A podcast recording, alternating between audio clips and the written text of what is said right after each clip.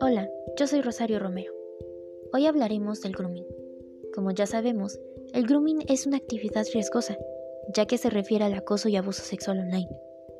Una de las causas más notorias, desafortunadamente, son las patologías enfermizas de las personas que lo practican.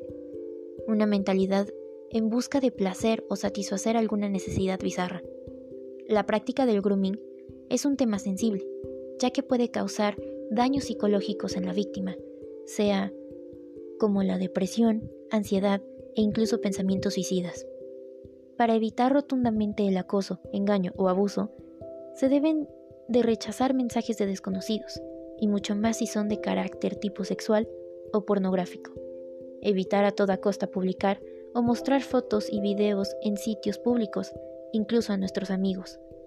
Y finalmente, asegurarnos que nuestros perfiles sean privados en redes sociales y así evitaría el número de víctimas.